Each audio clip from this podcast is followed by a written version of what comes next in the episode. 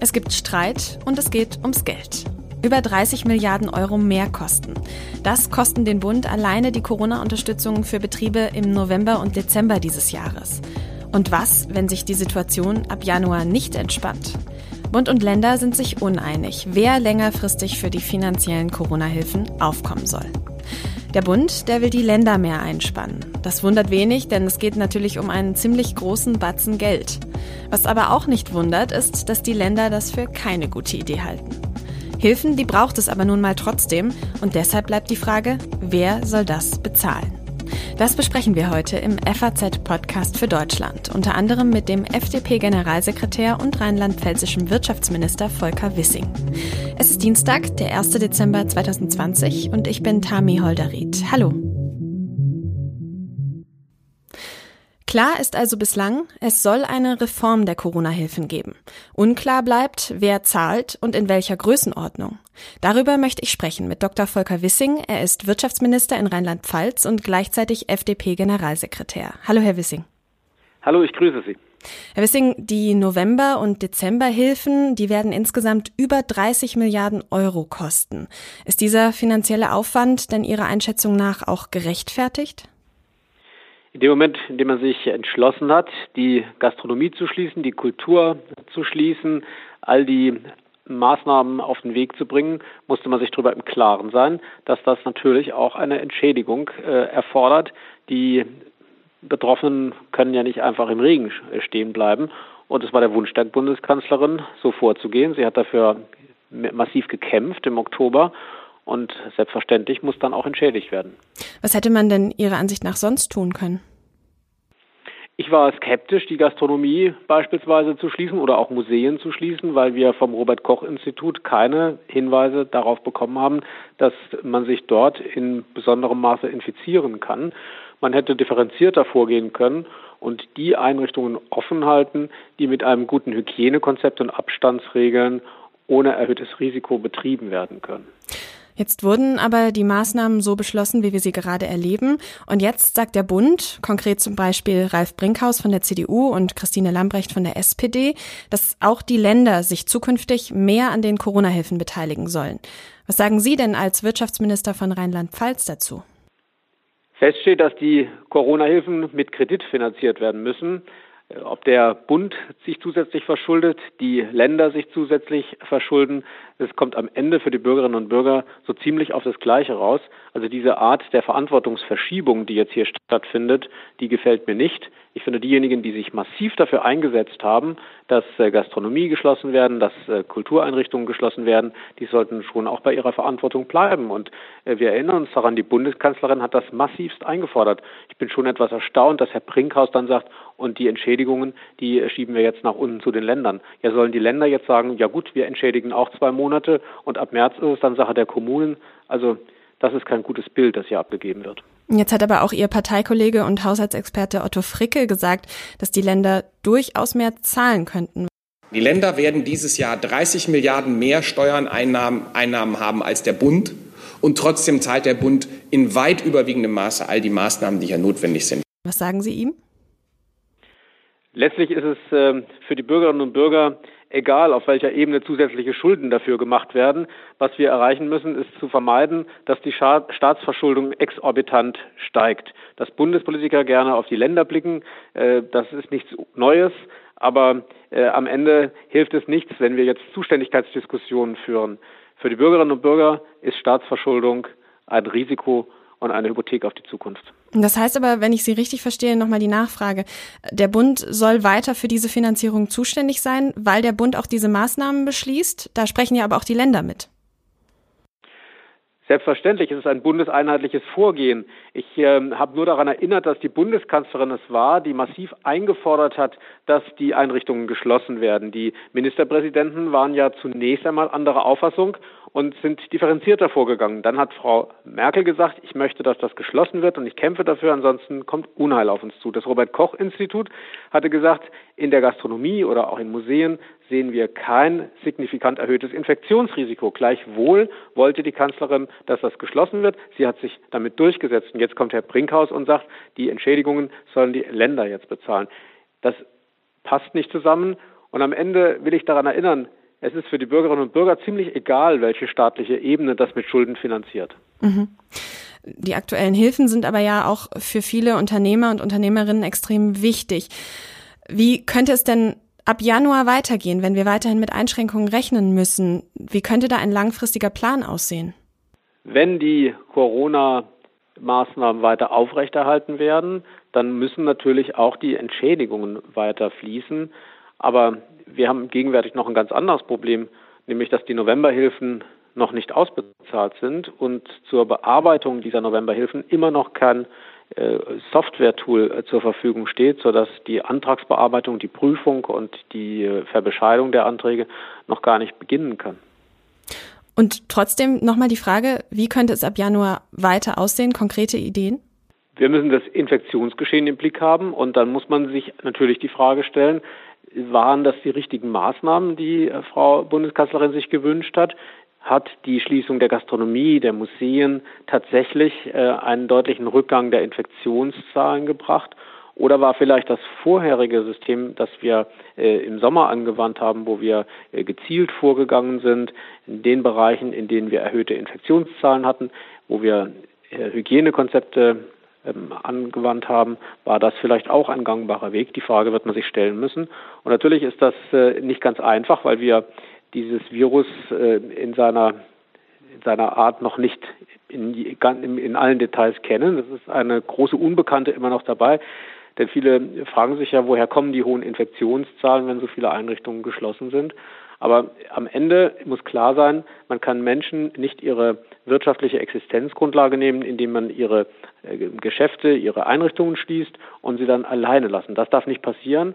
Und es war auch versprochen worden, dass bei Schließung der Gastronomie beispielsweise Entschädigungen bezahlt werden oder bei Schließung von Kultureinrichtungen eben auch dafür gesorgt wird, dass es die ähm, schönen und wichtigen Einrichtungen für uns auch nach der Pandemie noch gibt. Und vor dem Hintergrund äh, macht es jetzt keinen Sinn, dass man gerade wo die Verlängerung der Maßnahmen beschlossen worden ist, ankündigt, wir ziehen uns dann zum Jahreswechsel aus der Verantwortung zurück. Und ich will auch daran erinnern, dass wir auch unsere wirtschaftlichen Grundlagen in die Abwägungsprozesse mit einbeziehen müssen. Ich habe manchmal den Eindruck, dass der Zusammenhang zwischen wirtschaftlichem Erfolg und einem guten Gesundheitssystem äh, nicht mehr gesehen wird. Ich bin in den letzten äh, Wochen oft gefragt worden, was ist denn wichtiger, wirtschaftlicher Erfolg oder äh, Gesundheit? Und habe dann daran erinnert, dass unser hervorragendes Gesundheitssystem in Deutschland auf der Grundlage unseres wirtschaftlichen Erfolges finanziert wird. Das heißt, wenn wir die wirtschaftlichen Interessen völlig ausklammern, dann werden wir am Ende auch nicht mehr den wirtschaftlichen Erfolg haben und das Geld, um unser Gesundheitswesen so gut zu finanzieren, wie wir das heute können. Zum Abschluss muss ich Sie nochmal fragen, Herr Wissing. Sie haben jetzt öfter gesagt, dass Unternehmer und Unternehmerinnen natürlich unterstützt werden sollen, auch weiterhin. Gehen wir davon aus oder machen wir mal das Szenario auf, dass im Januar tatsächlich weiter die Einschränkungen gelten, so wie wir sie gerade erleben. Sind Sie als Wirtschaftsminister von Rheinland-Pfalz, als Land, dann auch bereit, sich mehr und extensiver an diesen Corona-Hilfen zu beteiligen? Ich halte es für nicht akzeptabel, dass wir Unternehmen schließen, dass wir Kultureinrichtungen schließen, dass wir Solo-Selbstständigen das Geschäft oder ihre Betätigung untersagen und, am, und sie dann völlig alleine lassen. Das kann nicht passieren. Aber ich finde die Verantwortungsverschiebung zwischen Bund zu den Ländern nicht den richtigen Weg. Denn nochmal, was passiert denn, wenn die Länder sagen, wir finanzieren das jetzt äh, genauso lange wie der Bund und dann ab Februar oder März soll, soll es Aufgabe der Kommunen sein. So kann man doch nicht mit den Betroffenen umgehen.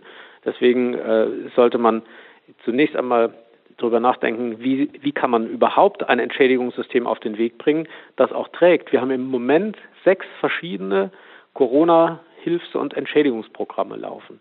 Wenn jetzt äh, die Länder im Januar noch anfangen, eigene auf den Weg zu bringen, äh, dann wird das Ganze immer undurchsichtiger Und wenn man sich die Überbrückungshilfen anschaut, äh, dann stellt man fest, dass die Gelder schon kaum mehr fließen, weil das zu kompliziert ist. Und jetzt kommen die Novemberhilfen nicht in Gang, äh, Dezemberhilfen noch gar nicht davon zu reden, obwohl wir äh, bereits im Dezember angekommen sind. Und jetzt wird schon diskutiert, dass die Länder ein eigenes System auf den Weg bringen sollen. Aber Herr Wissing, es könnte ja auch eine Zusammenarbeit zwischen Bund und Ländern auf der finanziellen Ebene sein. Es müsste ja kein eigenes System sein. Das löst aber kein einziges Problem für die Betroffenen und es löst auch kein einziges Problem für die Bürgerinnen und Bürger, weil es ist für unsere wirtschaftliche Zukunft, für die Sicherheit von Arbeitsplätzen, für das Wachstum und den Erfolg der Bundesrepublik Deutschland ziemlich gleichgültig, ob wir die Staatsverschuldung auf Landes- oder auf Bundesebene erhöhen.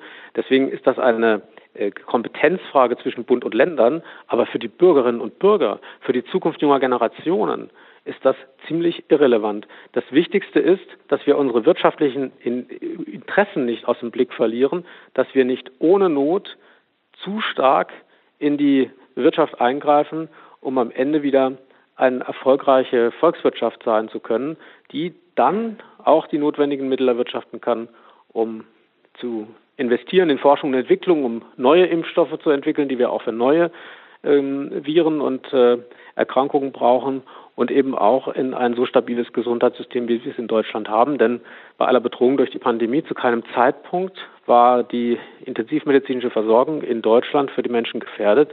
Und äh, das kann sich ein Land wie die Bundesrepublik Deutschland leisten, weil sie wirtschaftlich so erfolgreich ist und weil wir es auch mit der Staatsverschuldung in den letzten Jahren nicht übertrieben haben, wie beispielsweise manche unserer europäischen Partner. Und vor dem Hintergrund äh, ist das Problem nicht damit zu lösen, dass der Bund sagt, wir hören jetzt auf mit Entschädigung der Wirtschaft, die Länder sollen das jetzt machen, denn der Herr Brinkhaus und wer immer das im Bund fordert, weiß ganz genau, dass die Länder das nur mit Neuverschuldung könnten und das löst das Problem in keiner Weise.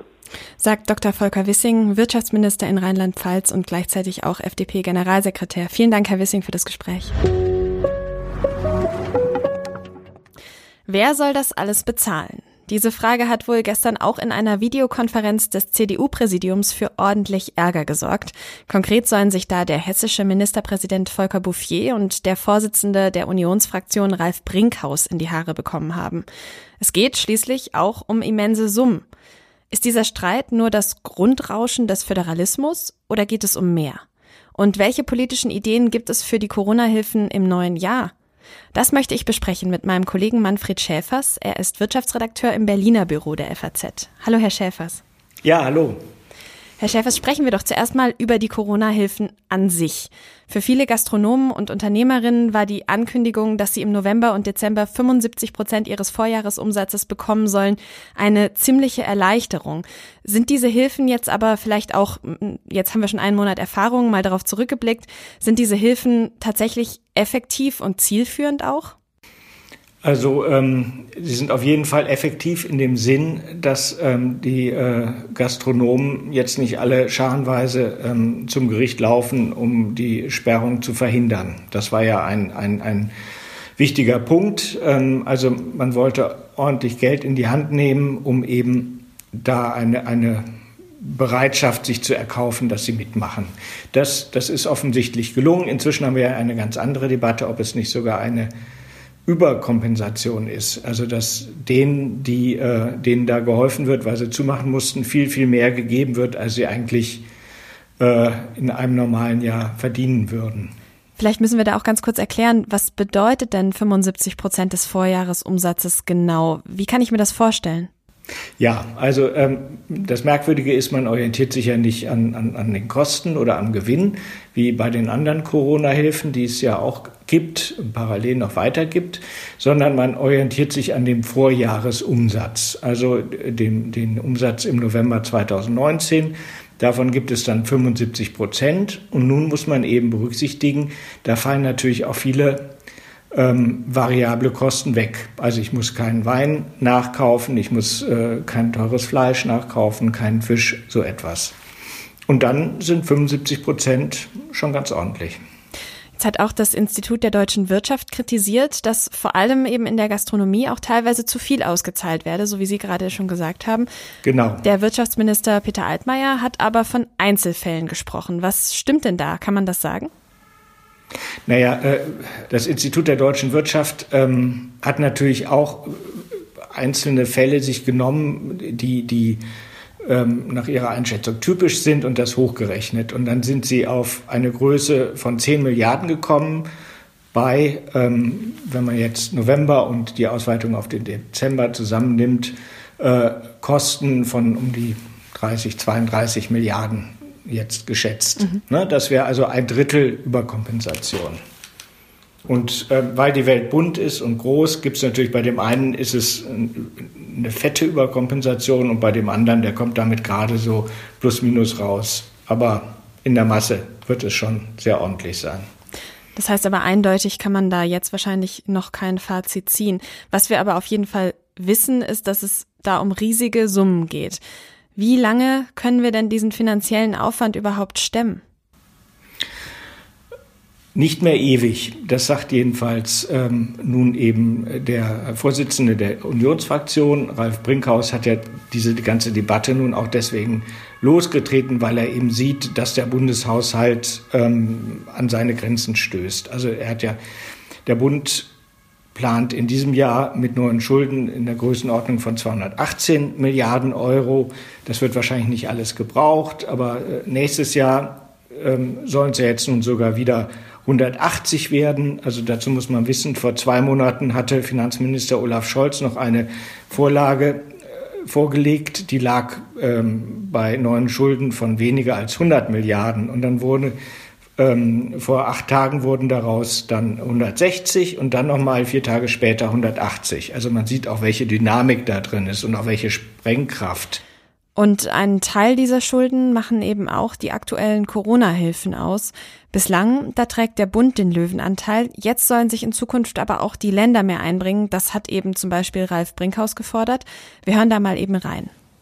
Also es ist so, dass in der Vergangenheit sehr, sehr viel der Last also vom Bund getragen worden ist. Natürlich haben auch die Länder Lasten getragen, aber das ist aus der Balance geraten. Und äh, wenn es jetzt um die Weiterzahlung von Hilfen geht, äh, in den Januar, in den Februar hinein, dann erwarten wir, dass die Länder sich auch an diesen Hilfen beteiligen. Der Bund übernimmt hohe Lasten im Sozialbereich, der Bund übernimmt hohe Lasten in der Krankenhausfinanzierung und in vielen, vielen anderen Bereichen.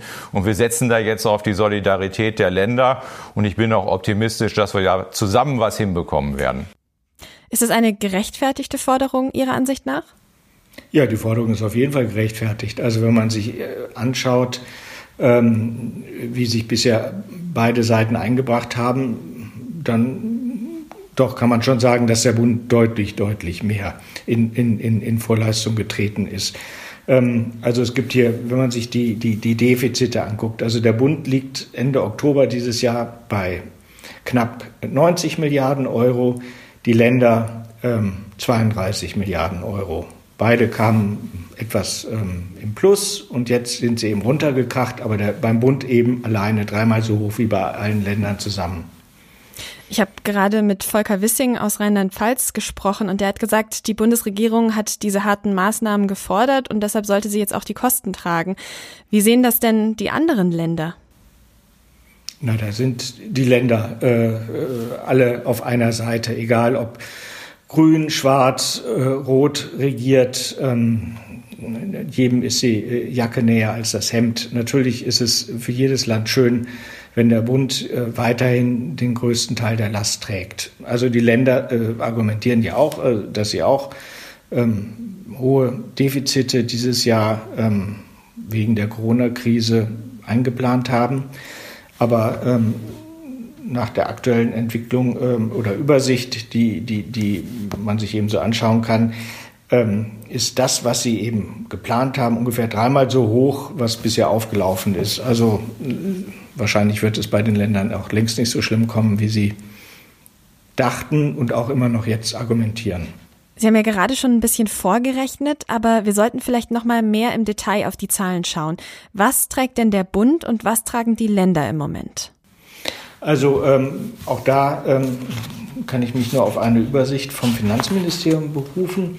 Und die haben dann äh, mal so aufgelistet, wer zahlt was. Und dann kam sie eben beim Bund auf ähm, Ausgaben von Corona-Ausgaben von 400 Milliarden in diesem Jahr und bei den Ländern von 74. Kann man schon sagen, das ist schon eine gewisse ähm, Ungleichgewichtigkeit. Diese aktuellen weitreichenden Hilfen für November und Dezember, die sollen ja die Ausnahme bleiben, da sind sich eigentlich alle einig. Aber wie stellt sich die Bundesregierung das dann im neuen Jahr vor, falls auch im neuen Jahr eben einige Betriebe weiterhin geschlossen bleiben müssten?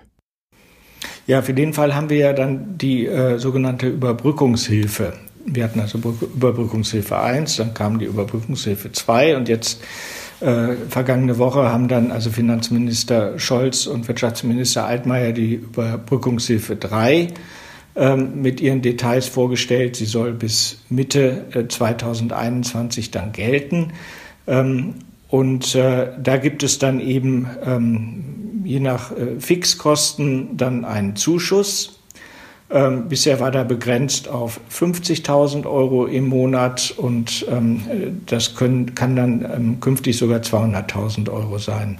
Aber da müssen eben die Kosten entsprechend nachgewiesen sein und dann kann auch nur das so entsprechend ausgeglichen werden.